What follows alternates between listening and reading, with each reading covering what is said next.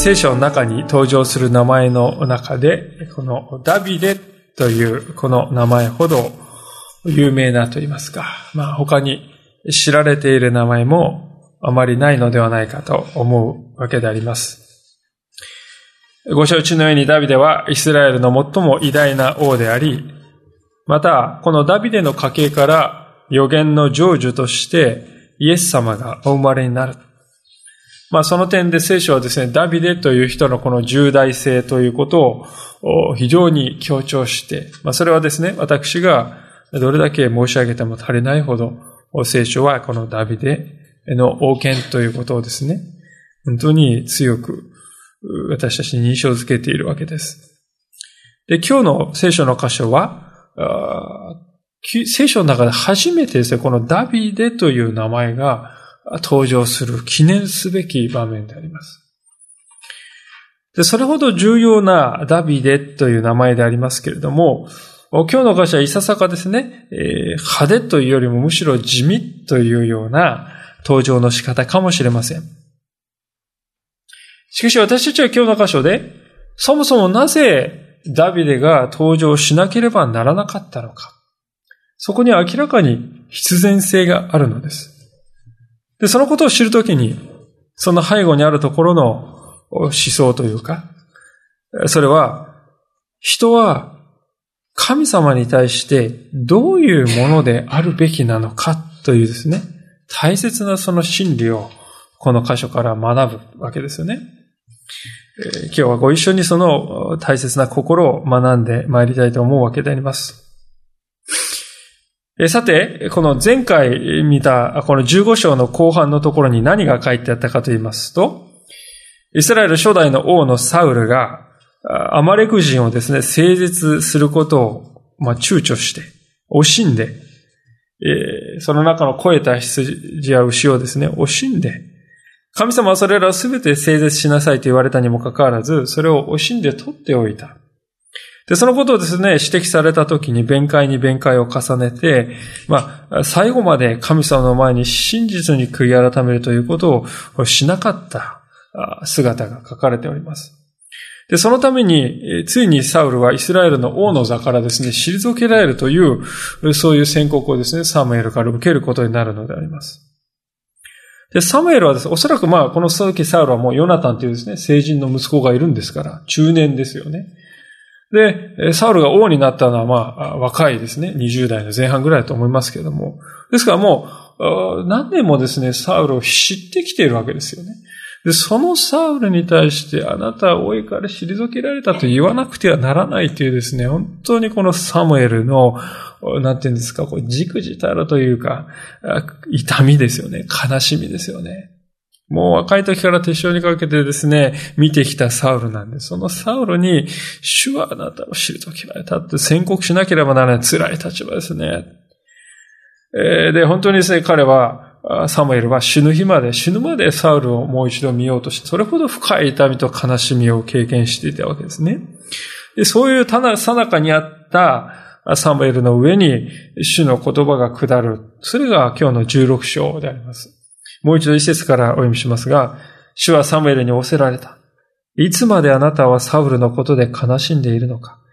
私は彼をイスラエルの王位から退けている。角に油を満たしていけ。あなたをベツレヘム人エッサイのところへ使わす。私は彼の息子たちの中に私のために王を見つけたから。サムエルは言った。私はどうして行きましょう。サウルが聞いたら私を殺すでしょう。主は仰せられた。あなたは群れのうちから一頭のメスの子牛を取り、主に生贄を捧げに行くと言え。生贄を捧げるときにエッサイを招け。あなたのなすべきことをこの私が教えよう。あなたは私のために、私が言う人に油を注げ。神様はここでサムエルに対していつまでサウルのことで悲しんでいるのかとこう言うんですね。これはですね、要するにサウルのことでもこれ以上時間を費やすなってそういう言い方ですよね。なぜならば、神様はもうサウルをイスラエルの王位から退けているから、神が退けているものに対して人がくよくよとこれ以上悩むことはないのだというですね、そういう言われ方ですね。で、それで神様はサムエルを新たな王を立てるためにベツレヘムとですね、ベツレヘムというのはパンの家というですね、そういう言い方ですね。そのところに住んでいたエッサイという人のところに使わそうとするのです。で、サムエルはですね、この神様のご計画を聞いたときに恐れるのです。で、それは無理もないことですね。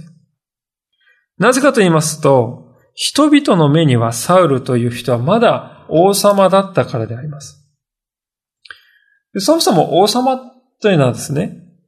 原則として死ぬまではですね、王様っていうのは王であり続けるわけであります。当時も今もですね、それ王様というのはそういうものであります。ですから、サウルが生きている限り、別の王が建てられるということは、本来はあり得ないことですよね。もしそういうことがあり得るとすれば、クーデターか、そういう戦争か、そんなことになるわけです。ですから、サムエルがですね、神様が新しい王を立てると言われたときに、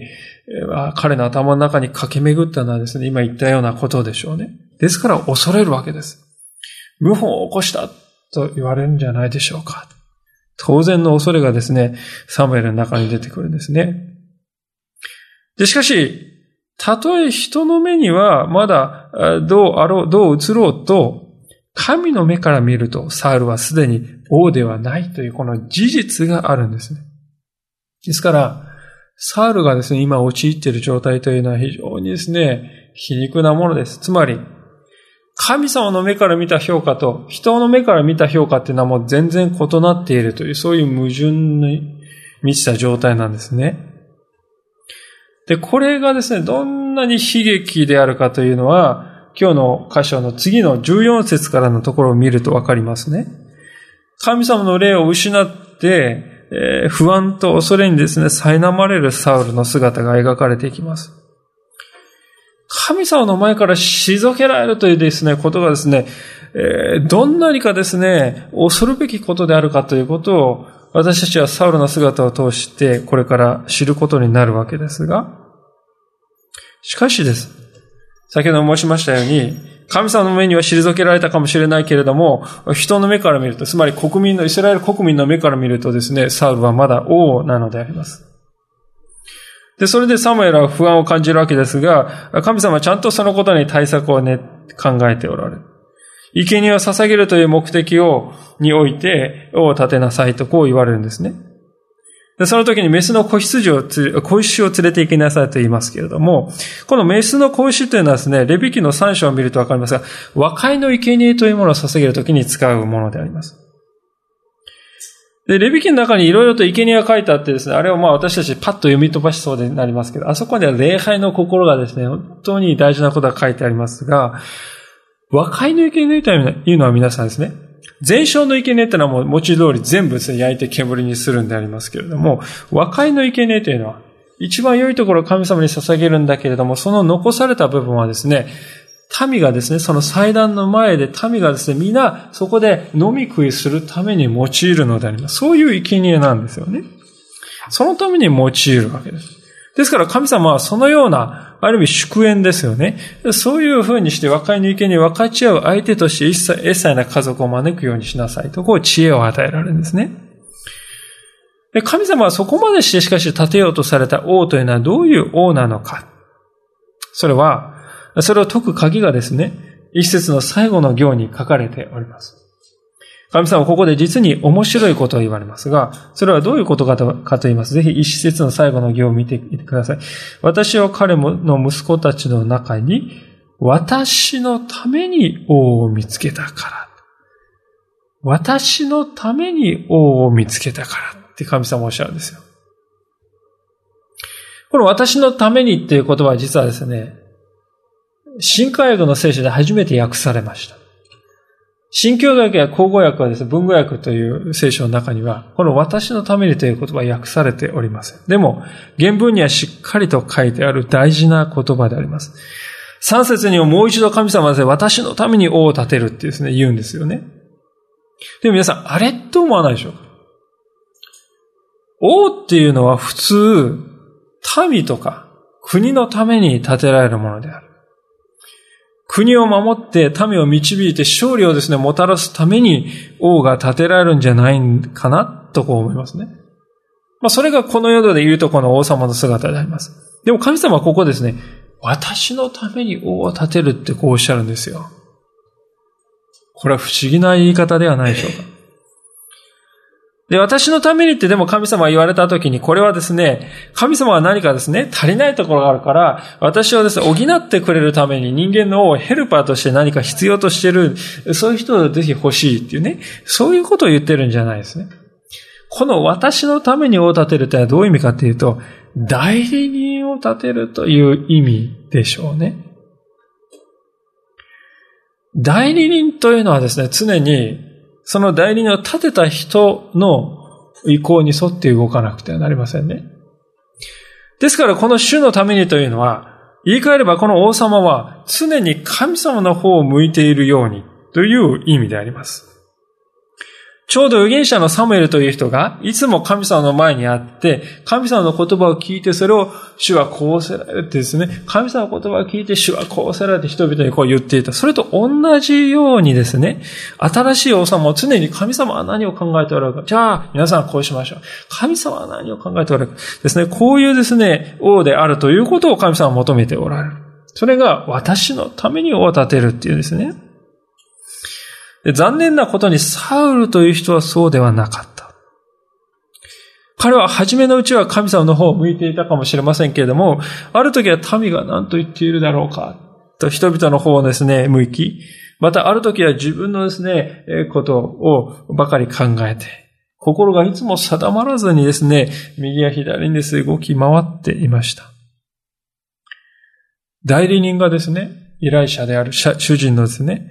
声に聞こうとしなければ、その代理人はどうなるでしょうか。まあ、例えばですね、日本の大使が国連総会に行って、日本のですね、国の国会で決めてもいないことを勝手に喋ったら大問題になりますね。そういう大使は罷免されるでしょうね。同じことがサウルにも起こっているのであります。まさにサウルはですね、神様がお立てになった神の代理人として世にですね、立てられたものでありながら、神様のことを方を向いていない。それによって退けられたんです。で、そういうことは神様はもう一度起こらないようにと願ったんです。だからこそ神様は、私のために王を見つけた。とこう言われるんですね。第二歴代史の16章というところにこのような言葉があります。第二歴代史のサムエル記から少し後ろの方に第二歴代史というところがありますけれども、ここはですね、預言者花に、預言者花にという人が朝王のところに来た時に言った言葉ですよね。それはこういう言葉です。第二歴代史の16章9節お分けになれる方はお分けくださって、第3版で756ページ、第2版では692ページが3ページです。それでは、お聞きくだされば感謝であります。第2歴代史16章9節主は、その恩命をもってあまねく全地を見渡し、その心がご自分と全く一つになっている人々に道からを表してくださるのです。主はその恩命をもってあまねく全地を見渡し、その心がご自分と全く一つになっている人々に道からを表してくださるのです。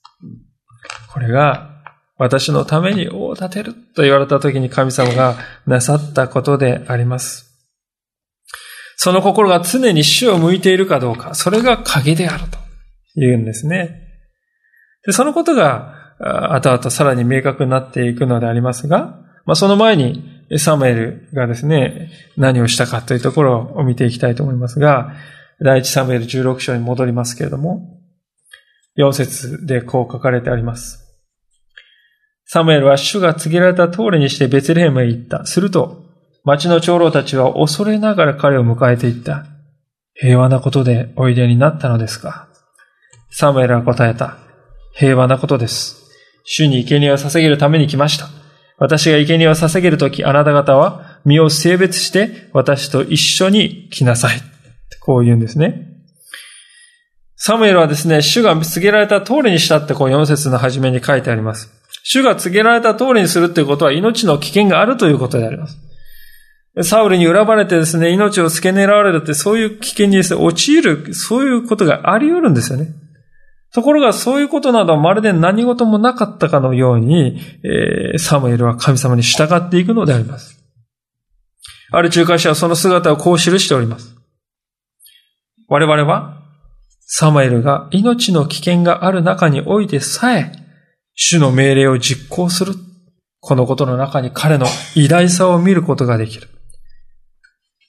このことは、大切なのはシンプルに従うことであるということを私たちに教えてくれるのである。こう語っております。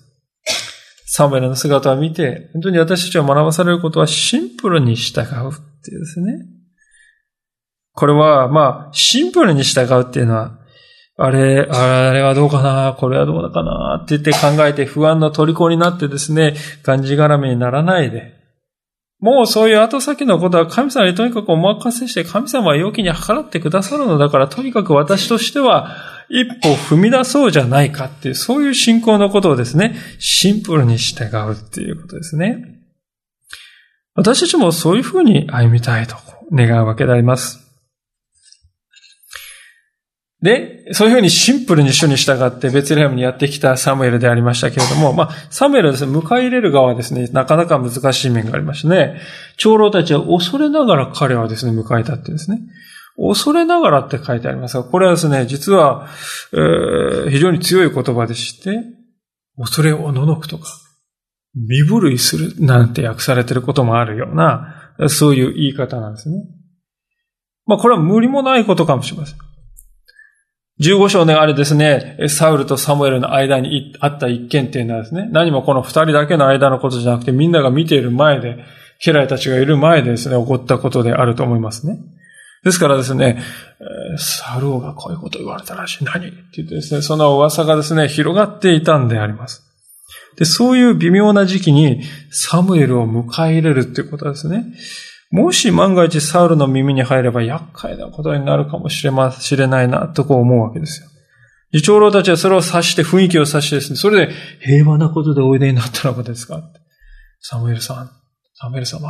あなたがなそうとしておられることは平和を作るものですかねどうでしょうか教えてください。まあ、遠回しですけれども、なんともですね、ちょっとこう、不穏な雰囲気を感じさせるような聞き方になって現れるんですね。で、サムエルはそこで接主が命じられた通り、礼拝のために来ましたと語って安心させようとします。実際ですね、礼拝の準備のために、サウ、エッサイの一族を集めて性別しようとして取り掛かるんですね。五節の根です。こうしてサムエルはエッサイとその子たちを性別し、彼らを生贄を捧げるために招いたと。で、これはですね、どういうことかっていうと、礼拝を捧げるために、エッサイの子供たち一人一人ですね、長男からですよ。まあ、古代社会ですね、非常にこう、年上の権威っていうものは大きいですから、長男が先に立って、一人ずつですね、サムエルの前のところにこう歩ってきてですね、そしてサムエルからですね、性別を受けるわけであります。そして次の人、次の人。ですね、そうやって性別する儀式をしているわけです。で、この儀式が王を選ぶということを兼ねているのであります。で、初めにですね、やってきたですね、長男のエリアバを見たときにサムエルの心に浮かんだ感情っていうのは非常に 印象的な感情ですよね、6節彼らが来たとき、サムエルはエリアバを見て、確かに主の前で油を注がれるものだと思ったってこう書いてるんですよね。で、なぜかというと、背が高い。しかも風格がある。まあ、ある意味ではですね、これはサウルと似た特徴ですね。ですから、ある人はこのエリアブというのはですね、ニューサウルって言ってる人もいますね。エリアブという人は、まあ、ニューサウルのようにですね、して現れて、サムエルはそれを見てですね、ああ、この人は王にふさわしいと思ったんですよ。つまりですね、サムエルの中に、サウルのような人が王として理想であるっていう、そういうイメージがまだ残っているんですね。あるいはまたサムエルはそれだけですね、若い時からですね、指導してきた。目をかけてきた。教えてきたサウルにそれだけ思い入れがあって、彼を惜しんでいる思いがまだ強かった。で、その再来、若い時のですね、サウルの再来のようなですね、エリアが来て、ああ、これは素晴らしい。サムエルの判断に影響をもたらしているのであります。皆さん、サムエルほどの地とでさえも先入観から自由になるということは非常に難しかった。私たちはこういう限界を抱えながら生きているのであります。神様の知恵によらなければ私たちは人を見ているようで実際は見ていない。見抜いてはいない。わけですね。だからこそ神様がすぐにサムエルにこう語ってくださるわけですよね。心の中に。7節しかし主はサムエルに仰せられた。彼の要望や背の高さを見てはならない。私は彼を退けている。人が見るようには見ないからだ。人は上辺を見るが、主は心を見る。サムエルを彼の、エリアブのこの彼の要望や背の高さを見てはならないと言います。要望っていうのはですね、まあ、元々の原文では見るっていう言葉から派生した言葉ですから、つまり、見える部分、目につく部分、パッと目につく部分って言っていいでしょうね。でしかも背の高さとですね、この要望ってセットで語られています。おそらくですね、こう、肉体的なですね、えー、強さっていうものがですね、言っているんだと思う。つまり、こう、非常にこう、えー、筋肉隆々のですね、腕、や、熱い胸板ってですね、えー、背の高さってですね、本当にこう、優れた体格を持っているわけですね。そういうことを多分言ってるんだと思います。で、そういうものを見てはいけないってですね、神様言います。この見るというですね、言葉は実は特定の、ただぼーっとこう見るんじゃなくて、特定の方向をピッとこう見るっていうですね、そういう言葉が使われてですね。つまりサムエルの目がですね、エリアムのこの背の高さ、とかですね、胸板のこの厚さ、腕の強さとか吸い付けられるようにこう見ている、そういう風なあり方を見て神様ですね、えー、彼のそういうところを見てはならないと戒めるんですね。しかし、ここで一番大事なことはエリアブに対してですね、神様が言われた、私は彼を退けているっていうこの言葉ですね。どっかで聞いたことがあるなと思うかもしれません。そうです。一節で、神様がサウルを退けていると同じ言葉を神様はエリアブに対して、だからニューサウルですね。言われるわけですよね。その神様からすでにこの人はですね、退けられているとこういうわけであります。で、何をですね、持ってこの退けられているかっていうとですね、人間の目には王としてふさわしいと見えるかもしれないけど、神様、私の目から見たらそうじゃないよっていうことの、そういう意味で退けているってこう言うんですよね。実際このエリアブという人はですね、後の箇所にですね、見ていきます、読み進めていきますとわかりますけれども、あのゴリアテがですね、攻めてきたですね、時ですよね。もうイスラエルはですね、ダメだ、もう負けたって思った時に、ダビデがですね、人中見舞いで弁当を持ってですね、えー、贈り物を持ってお兄さんたちのところに来るわけであります。で、その人中見舞いに来たです、成功のですね、弟のダビデはエリアバはですね、お前何しに来たんだ？もう一番離れやがって。まあ、平たく言うとそういうような罵りの言葉を、えー、ダビデに浴びせかけました。せっかく芋石にやってきたダビデなのに、彼をしし激しくですね、叱責する。そういう場面でこのエリアブという人は知られているのです。ですから彼はですね、よく来た。お前はできることがあれば一緒に戦いに加わらないか。まあそうやって人を励ましてですね、奮い立たせるというよりはですね、人の間違っている部分をですね、こう見つけてはですね、責めるという、まあある意味で借子定規的なですね、そういう人物だったわけですよね。神様がご覧になっている目は確かであるというわけです。で特に私たちが本当にこの時に目を留めたいのは、神様はここで、人は上辺を見るが、主は心を見ると言っておられるその言葉であります。この言葉こそ今日の聖書箇所全体の中で、またある意味ではこの聖書全体の中を通してもですね、この言葉は重要な言葉であります。何、なぜかっていうと、私たちが神様の前に出るときに何が問われているのかっていうことですね。この言葉は表しているからです。それは、私たちの心を神様にお捧げするということ。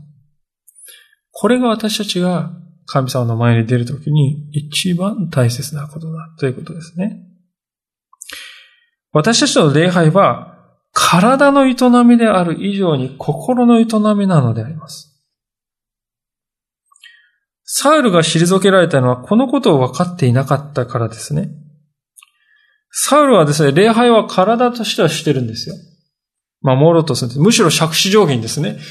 もう7日待って、7日待ちなさいと言って7日来なかった。もう時間が来てしまうから、やはりとにかく礼拝をだ、礼拝、礼拝って言ってですね、礼拝をまず捧げる。体としてはそれをですね、することを大事にするんですが、しかし心がそこにないのであります。私たちの礼拝というのはですね、ともすると同じ間違いを犯すんじゃないでしょうか。このようにして日曜日のですね、礼拝に私たちがやってくるときに、あるいはまた日曜日と限らず日々のですね、ご家庭の中でディボーションするときに、聖書に向き合うときに私たちは一体何を神様にお捧げしているのでしょうか？何を置いても大事なのは心であります。心が神様に向かうときに、私たちの体をまた不思議に整えられ、引き上げられていくのであります。ですから今日私たちは、主は上、あ、ごめんなさい、人は上辺を見るが、主は心を見るという、この主の言葉をぜひ心の板にしっかりと刻みつい、刻み込んでおきたいのです。である人はですね、しかしこう言われますと、主は心を見ると言ったら、なんだ神様は心をずっと見張っているのか。嫌だな。監視されてるんだ。ですね。そういうふうに取ってしまうかもしれませんが、もちろん、そういうことを聖書が言っているのではないですね。そうではなくて、この人は上辺を見るが、主は心を見るっていう言葉は何を意味しているかというと、神様はあなたの心が欲しいということですよ。夫婦がですね、人が夫婦になるときに、その夫婦関係において一番大事なのは何かというと、まあ、特に女性の方は、心ですってお答えになるでありましょう。まあ男性はもちろんそうだと思いますが、たとえ肉体のつながりはいくらあっても、心のつながりないとすれば、その夫婦の育成というのは、どのようになるか、わかるわけです。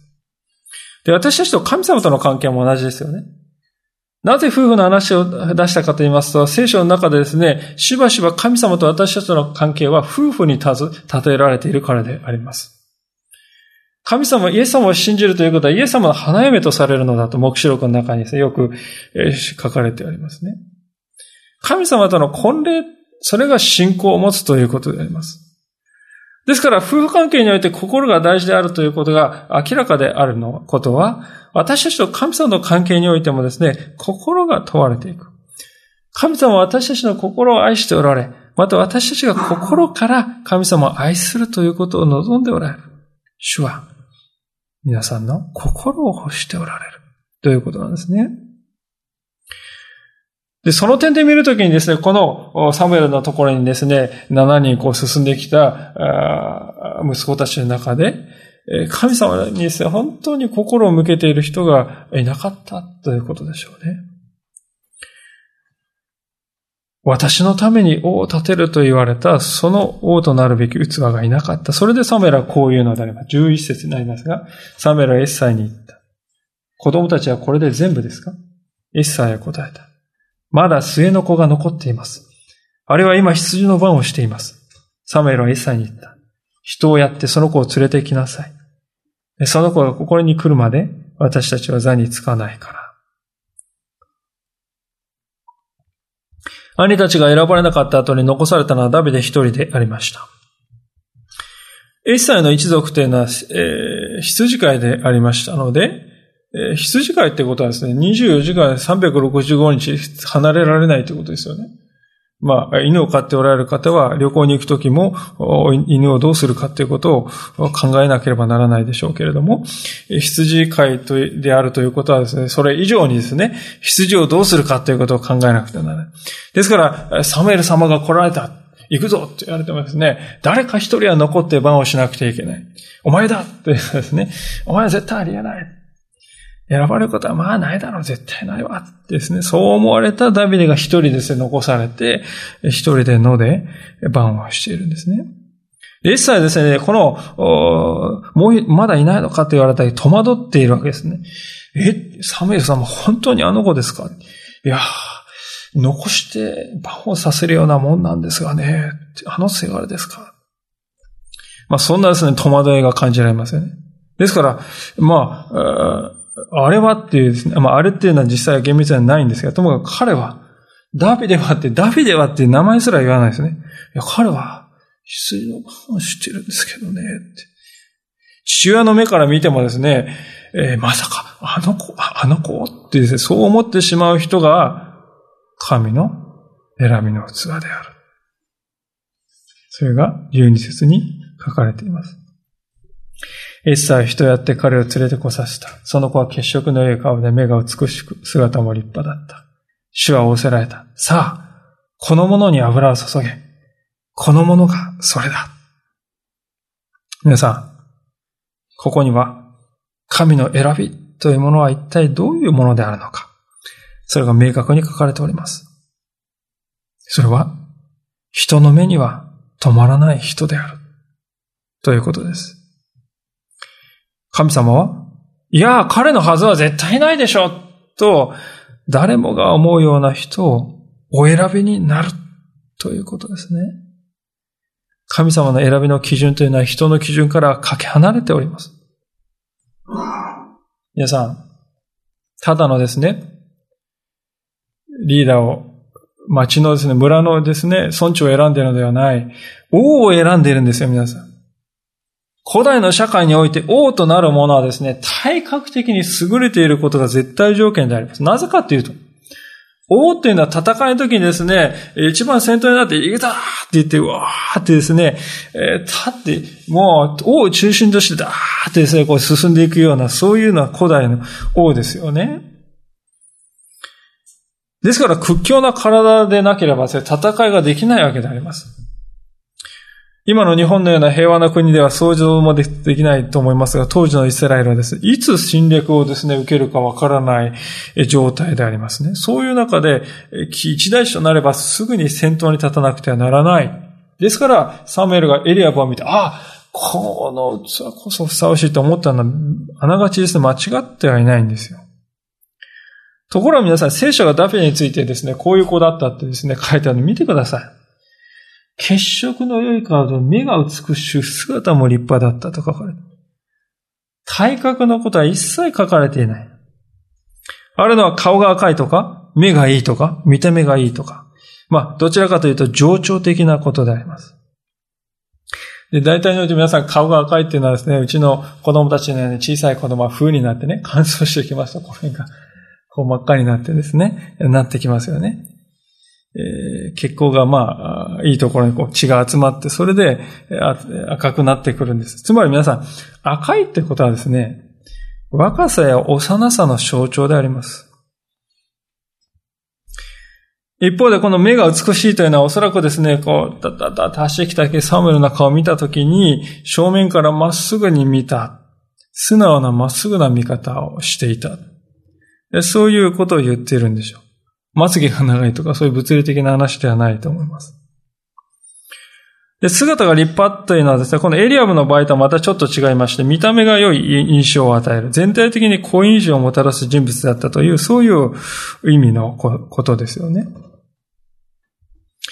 で、しかしですね、こういうふうに書かれてみると、私たちはですね、え？人は上辺を見るが、主は心を見るって書いてあるじゃない。結局神様も上辺を見てるんですかねってこう感じる人がいるかもしれません。でもしかしすでに見てきましたように、どうでしょうか？戦争という面で見たな場合に、見た目が良いか悪いかっていうのは、戦いには何の意味もないことです。ですからあのゴリアテがですね、目の前にダッダッダッダってですね、丸腰のですね、ダビデが走ってきたとき、俺は犬かとかですね、えー、ゲラゲラと笑ってみんなはですね、あ降り立ってです、ペリシテ軍がですね、はぁはぁはぁってですね、軽蔑の限りを尽くしたんでありますよ。まあ何もゴリアテがですね、ちょっと意地悪だったというんではなくて、この時代のですね、一般常識はそうであります。王が出てくるっていうの、おーってあの、シャレじゃないですよ、皆さん。もう風格といいですね、この、なんていうんですか、こう、戦闘能力において、戦争能力において長けている人が出てくるときに相手軍はたじろいてですね、そういう人を立てておいた。まあ、ゴリアテみたいな人をですね、戦士に立てておいた方が明らかに良い。しかしダメでは、そうではない。彼について書かれている言葉がですね、示しているのは彼は未熟である。心が素直である。印象が良い。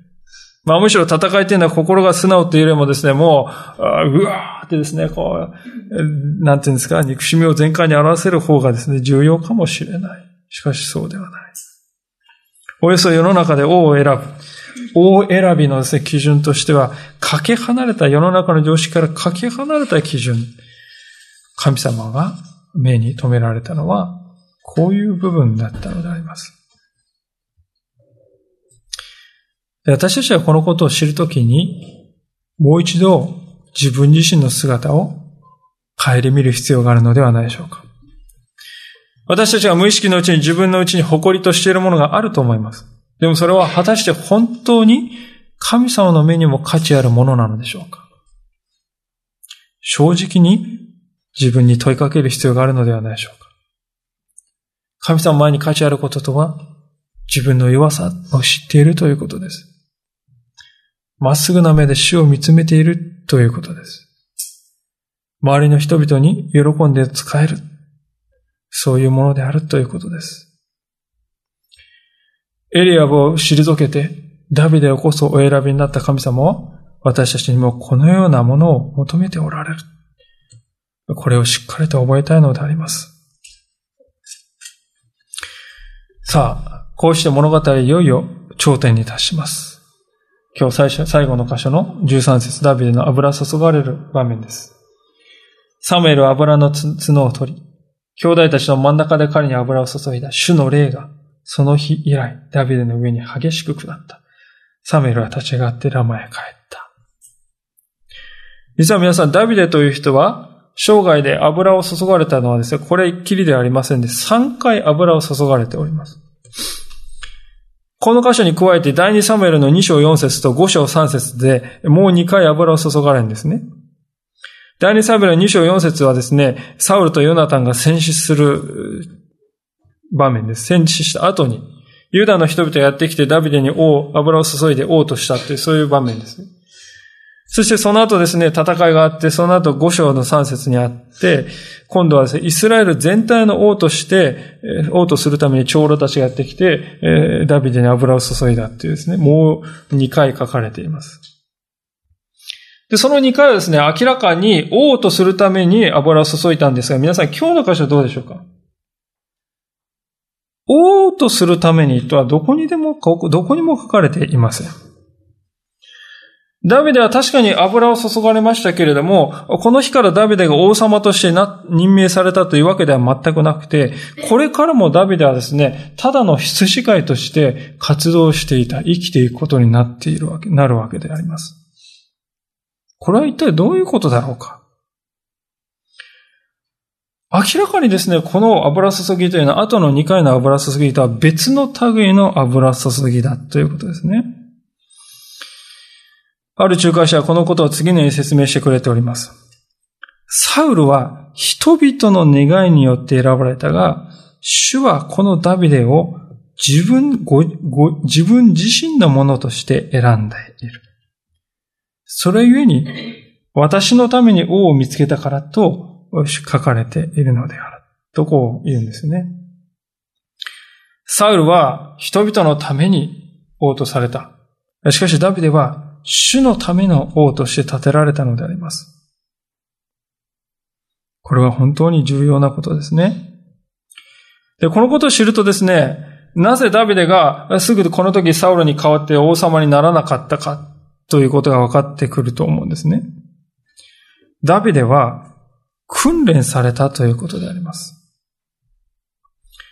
痛みや苦しみの中で自分の力ではなく、ただ主にのみより頼むことを学ぶ。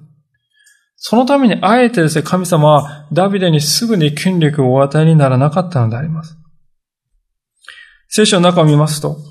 神様に用いられた信仰者たちの姿がありますが、彼らはですね、例外なくですよ、皆さん。主に用いられる信仰者というのは例外なく忍耐の期間を強いられているということを私たちは知るべきであります。あのヤコブは、おじのラバンのところに行き、行って十数年以上の時をですね、忍ばなくてはなりませんでした。イスラエル史上最も有名な預言者と言われるこのモーセでさえ、40年もの間ですね、荒野で、砂漠をただですね、羊をですね、追いかけているだけの生活を、自分の人生はもうこれでおしまいだと思って、彼は40年間生きてきたわけです。イエス様ご自身でさえもですね、人々に教えを始めるまでに30年もの間、家族にお使いになる、そういう日々を送っておられました。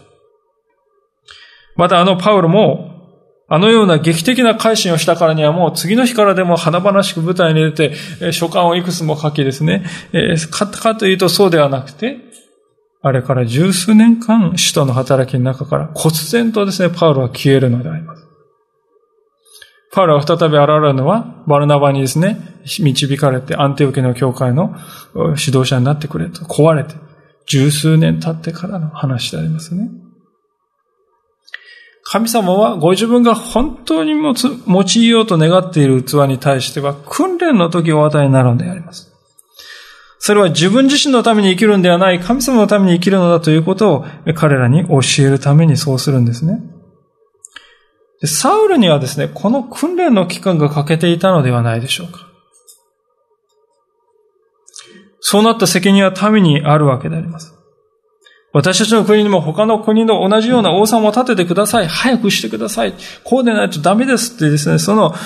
もう神様にあなたが直接聞いて治める損じゃなくて王様じゃないとダメなんですっていうようなですね、まあ、要求をですね、サムエルに突きつけて、まあ、それはサムエルさんあんたいりませんから。神様はある意味でいりませんか？王様がいればいいんですっていうようなことですよ。その結果がサウルであります。サウルは、ですから不十分なままで王という困難な務めを担わなくてはならなかった。ですから、サウルに同情する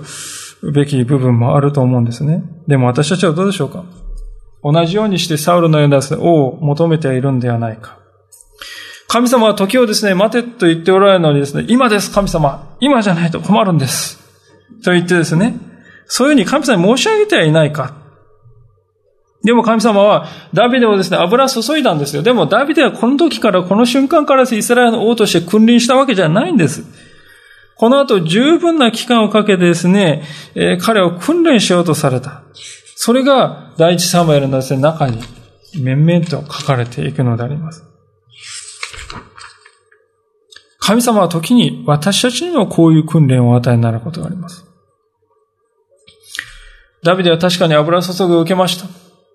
た。油注ぎを受けたから、人生が楽になっても、なんていうんですか、こう、ね、順風満帆で生きていかれたかっていうとそうじゃなくて、むしろ反対ですよね。確かに神様の目から見たらダビデはすでに王なんであります。でも人の目から見るとダビデ、あれはただの人でしょってね、そういう状況であります。なんとなんと矛盾に満ちた期間でしょうか。皆さん、今日知っていただき、今日知っていただきたいことは、この矛盾に満ちた期間、実はこれは今、私たちの身に起こっていることでもあるということですよね。私たちはイエス様を信じました。イエス様を信じて救いをいただきました。ダビデと同じように精霊を注がれてですね、心に、いや、ダビデ以上のですね、精霊の油を心に注がれています。しかしどうでしょう？イエス様を信じて救いいただいたからといって、それが私たちの人生を120%すべて完璧に全く、えー、1から10まで作り変えてしまったかというと、どちらかというとそうでない部分が多い。聖書を見るとき、イエス様を信じる者はすでに永遠の命をすでに受けていて、すでに神のことされていて、すでに王とさえされているのだとこう約束しております。でもどうでしょう？実際の私たちの姿を見るとですね、未だ、いやーただの人ですよ。それが正直なところではないでしょうか。進学用語ではこの状態のことをこう言うのです。already, already, but not yet って言うんですね。Already, but not yet. すでに。しかし、未だならず。こういうですね、状態にあるわけですね。already, but not yet. すでに。しかし、未だならず。これが私たちだということです。私たちはすでに神の子であります。すでに救われているものであります。すでに永遠の命をいただいているの。しかし、それを完全に私たちが得ているわけではないのです。ちょうどですね、ダビデが神の目にはすでに王でありますけれども、人の目から見るとまだ、まだ羊飼いであると同じであります。で、私たちはこの際、すでにとこの未だの間を生きているということですね。今、そこを生きている。で、そのダビデがこのです、ね、間の期間で訓練されたように、私たちも同じように人生における様々な困難や忍耐を通して、す、えー、で、にが実現していくのを味わっていくんですね。で、その時に何が一番大切なことかというと、それは、私はすでに神の油注ぎを受けているのだというところにいつもそこに帰ることであります。ダビデはいつもそこにそうしながら歩んだのであります。サウルに命を狙われ、絶対絶命の危機に陥った時も、いや、神様が油注いでくださったじゃないか。じゃあ、神様がお守りくださるではないか。その決心をですね、あ、ごめんなさい、その確信を決して手放さなかったんですね。で、これこそ私たちの変わらない立ち位置だということです。で、私たちはですね、ダビデ以上の恵みをすでに受けているということも忘れてはならない。イエス様が私たちの前にはすでに表されているのです。ダビデはイエス様を見ることを願いながらもしかし見てはいませんでしたが、私たちはダビデが見ることのできなかったイエス様の十字架と復活という印をすでに受けています。だからこそ私たちは揺り動かされないで、いつも主を信頼して歩んでいくべきではないでしょうか。ダビに油を注がれた主は、私たちにもさらに確かな精霊と油を注いで、ご自分の約束を日々着実に実現に導こうとしておられます。確かに今の私たちの実感としては、already but not yet かもしれません。しかし、やがて時が来て、ダビデは王とされていきます。同じように私たちにも約束の成就する日が必ず訪れるのです。その時まで私たちはこの地にあって、主によって整えられていくプロセスの中にある。ですから私たちはですね、いつでも神様が私のようなものを選んでくださったのだ。実の父親でさえ、あの子ですか？と思うような人を主は選んでくださった。え、私でいいんですか？そういう心を忘れないで、そこに立ち続けていくというところですね。ヨハネの15章の16節にこのように書かれております。有名な言葉でありますから、皆さんもよくご存知であると思いますが、読ませていただきますけれども、ヨハネの15章の16節でありますが、あなた方が私を選んだのではありません。私があなた方を選び、あなた方を任命したのです。それはあなた方が言って実を結び、そのあなた方の実が残るためであり、またあなた方が私の名によって父に求めるものは何でも父があなた方にお与えになるためです。私があなた方を選び、あなた方を任命したのだ。ダビデの選びというのはまさにそのこの主の言葉そのものと言っていいと思います。神様は今日同じようにイエス・キリストの名において私たちをすでに選んでくださったのであります。皆さんはこの主の選びにどのように応答されるでしょうか皆さんは誰のために選ばれたのでしょうか自分のためでしょうか？いえ、そうではない。ダビデが私のために彼を選ぶと言われたように、私たちは主のために選ばれたものであります。ですからいつも主の代理者として、主の姿を映す者として主の方を向いて生きる。それが私たちの歩むべき道であります。サウルのように主を向くのか、人を向くのか、自分を向くのか、自己足の定まらない歩みを続けるのではない。私たちは今日、主主を見続けて生きる、その決断を成してまいりたい。そう願います。お祈りいたしましょう。